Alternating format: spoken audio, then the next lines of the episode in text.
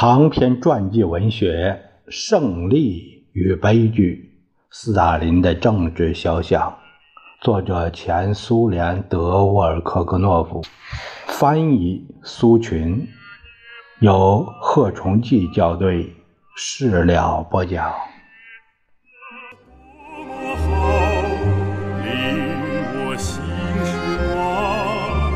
在这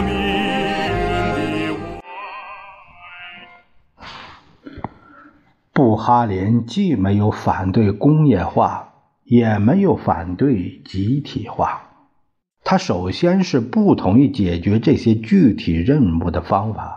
要知道，这是事关人的命运的问题。说到底，布哈林认为一切改造都应为人、为社会主义服务，而不是相反。但是。有权采取最佳，但不一定必须是激进的。有权采取最佳决定的政治局的委员们的良知，不像布哈林那样精细公正，又放过了一次做出公正决定的机会。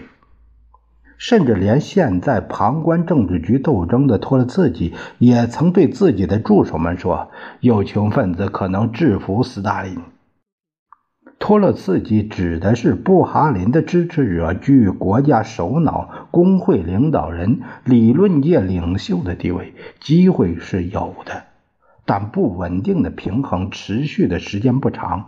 虽然有一段时间布哈林的温和路线好像占了上风，斯大林当时已经是一个高人一等的玩弄权术的能手。以善于把自己的决定贯彻到底而著称。李可夫成了列宁的接班人，担任苏联人民委员会主席。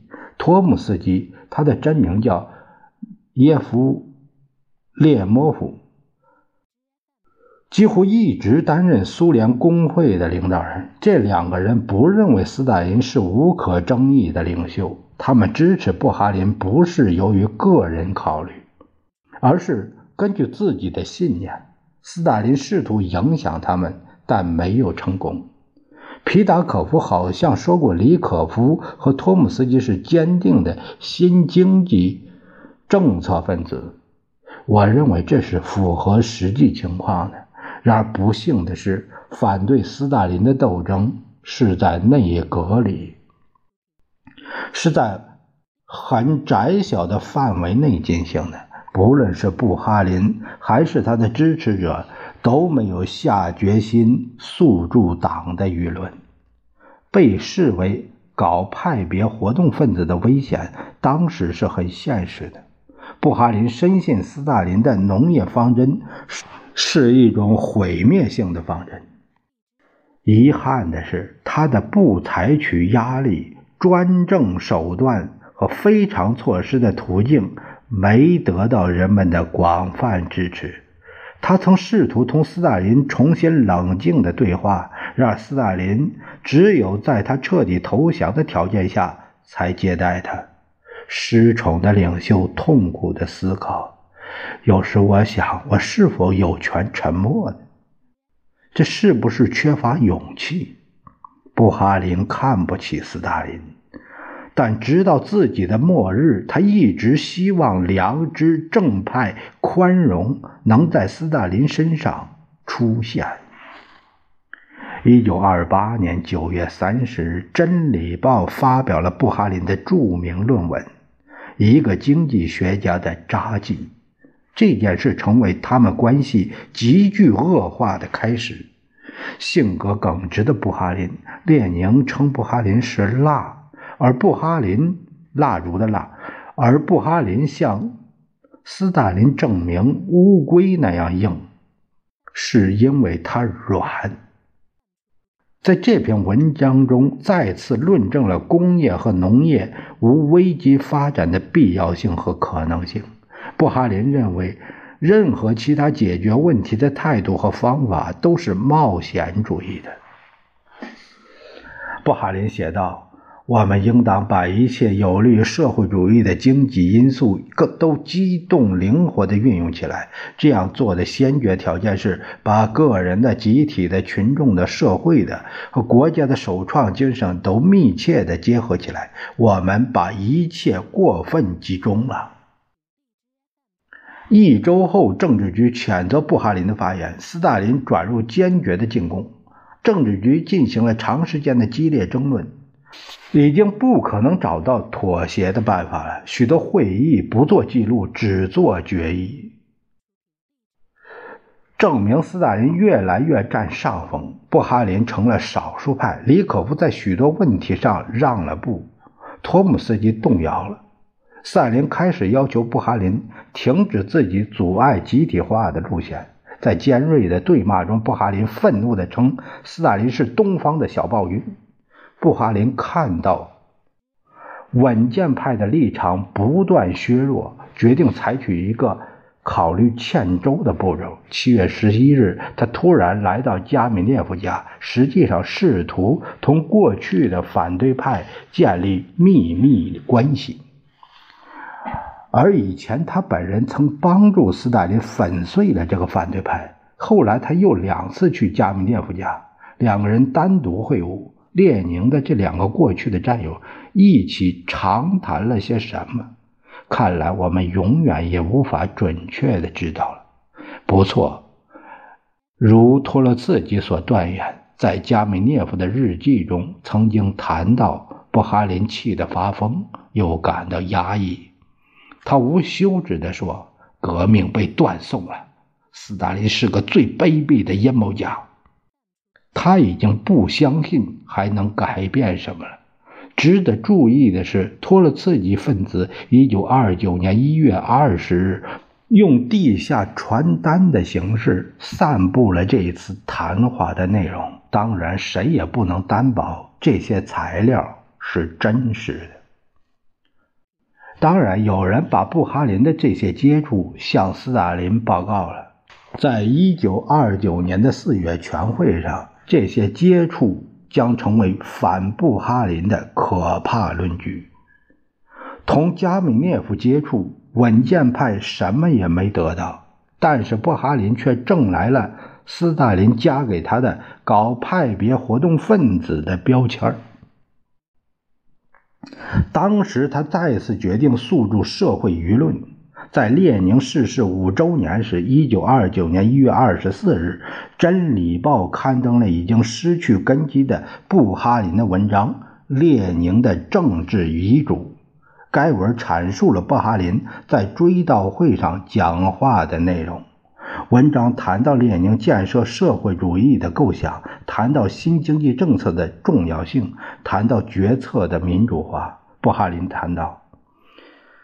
在列宁的一些文章中，提出了在储蓄的基础上，在农民合作化的情况下提高工作质量的基础上，以及在最容易、最简单、没有任何强迫的基础上，吸引农民参加社会主义建设的国家工业化方针。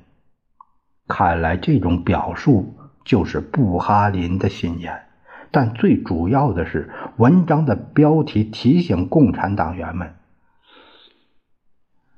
遗嘱曾建议把斯大林从总书记岗位上调到其他岗位。布哈林接着难过的讲出了具有深刻先知之明的话：在政治中，并不像一些人所认为的那样没有良心。布哈林一直在寻找表现自己良心的机会，这需要很大的勇气，要准备自我牺牲和断送自己的未来。良心是极精细的理智和感情的音差，它能量出一个人的道德水平和公民意识的高低。你可能是年轻人或老年人，可能是普通工作人员或领导工作人员，但是大家在一点上相同的：为了显示真正的良心是不分先后的，是没有界限和顺序的。斯大林和往常一样，在给自己的敌人的错误和失误清点造册。这次的敌人是布哈林。斯大林收集了布哈林不少错误和失误。总书记认为，布哈林的“发财致富”的口号反映了富农世界观的实质，而他提出的使富农依附在社会主义上的方针，干脆就是一种敌对方针。斯大林挖空心思看遍文件，又想起了布哈林的一条罪状。尼古拉·伊万诺维奇在中央的一次全会上，更确切地说，在1924年10月25日、27日讨论农村工作问题时，发言建议在农村实行殖民化。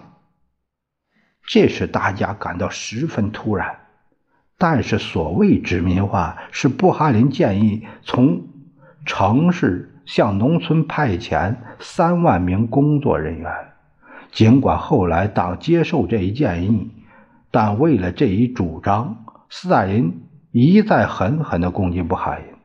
大家和斯大林都清楚，殖民化在当时的情况下只不过是用词不当，它表达了城市对农村的帮助。但是斯大林善于把鸡毛蒜皮。变成政治事件。一九二九年，讨论联共党内右倾问题的中央中央监察委员会四月全会和十一月全会，由总书记发起粉碎了布哈林集团。在四月全会上，斯大林在长达三小时的恶毒演说中，就布哈林拒绝政治局二月七日向他提出的和解方案一事。对布哈林进行了猛烈的抨击。斯大林认为，这意味着在党内一条是中央的路线，另一条是布哈林集团的路线。虽然在1928年1月以前，如我们所知的，斯大林同布哈林的工作气氛上基本上是友好的，但总书记列举了同布哈林整整四个分歧阶段。斯大林用了这样一些词儿：废话、胡扯、布哈林的分文不值的小册子、非马克思主义的态度、巫师、冒牌马克思主义者、夸夸其谈、布哈林的半无政府主义的泥坑。斯大林在自己的演说，呃，不是演说，是报告，报告中。着重打击了作为理论家的布哈林，因为在列宁逝世后，布哈林被公正地认为是党内主要的理论家。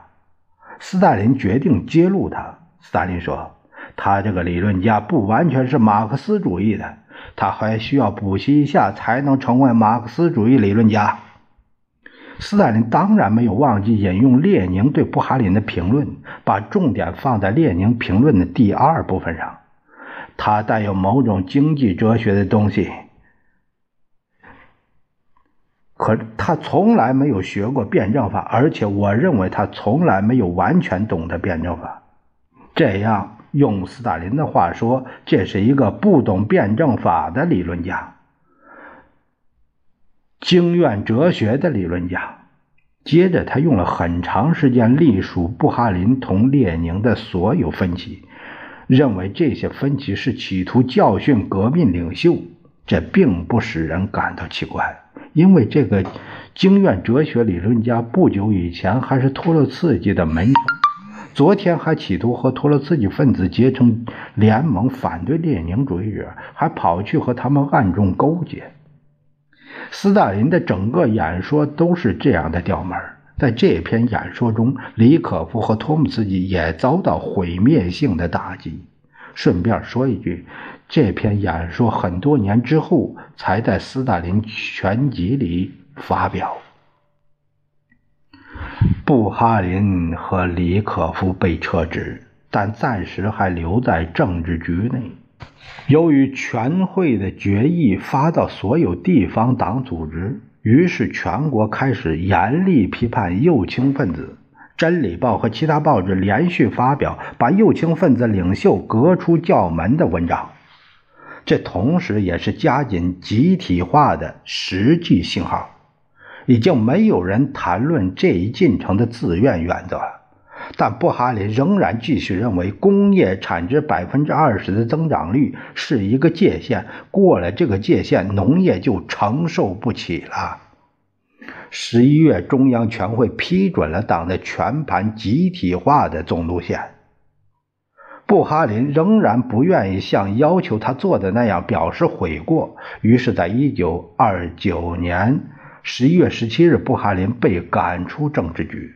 布哈林从激进的左派到稳健的领导人的道路结束了。不过一周后，布哈林、李可夫、托姆茨基苦于良心的谴责和耻于自己的沮丧，给中央写了一封短信，谴责了自己的立场。我们认为自己有义务声明，在这场争论中，党及中央是正确的，我们的观点是错误的。在承认自己这些错误的同时，我们将从自己这方面坚决同一切脱离党的总路线的倾向做斗争。首先，同右倾进行坚决的斗争。斯大林对在声明中没有直接指出他这个总书记的正确性这一点很不高兴。那就算了吧，反正布哈林已经完蛋了。我想，当时只有极少数能够。不仅预见到布哈林即将临头的悲剧，而且能够预见到党的领导层中整个稳健派的失败。有时，斯大林的敌人从旁观的角度，倒能相当有预见地写出他们的现实。一九三一年四月二十五日，在国外出版的《孟什维克杂志·社会主义通讯》第八期发表了马尔托夫的一篇文章，分析了新经济政策的十年。这家反苏杂志强调指出，斯大林竭尽全力要打破恢复新经济政策的幻想，打破对进化的希望。总书记不止一次企图使右倾共产党员屈服，但是由于各种内部原因，迫害至今还没有达到极点。李可夫、布哈林、托姆斯基。遭受暴力镇压的结局推进了，最终不仅要把他们从领导机关清除，而且要把他们从党内清除的过程还没有结束。对农民的要求很敏感的新经济政策支持者，虽然无心在心理上同专政断绝关系，已经被撤职，不过还没有被宣布为人民的敌人。但是独裁者正向他们走去，很快就会轮到他们。被逐出苏维埃俄国的社会民主党人的文章的调门是幸灾乐祸的。在指出这一点的同时，这次还不能否认他们对问题分析的深入透彻。发表这篇文章时，还只是一九三一年四月。也许斯大林把这种预言看作是一种警告吧。这本。薄薄的杂志的核定本一直摆在斯大林办公室的书橱里。斯大林在高位上为自己清出一块地方。列宁的一个又一个战友被摔到路旁。总书记感觉到能够，而且也有权一个人采取最重大的决策了。然而，他想过没有？这同无产阶级专政的原则，同领袖在革命中的作用是矛盾的。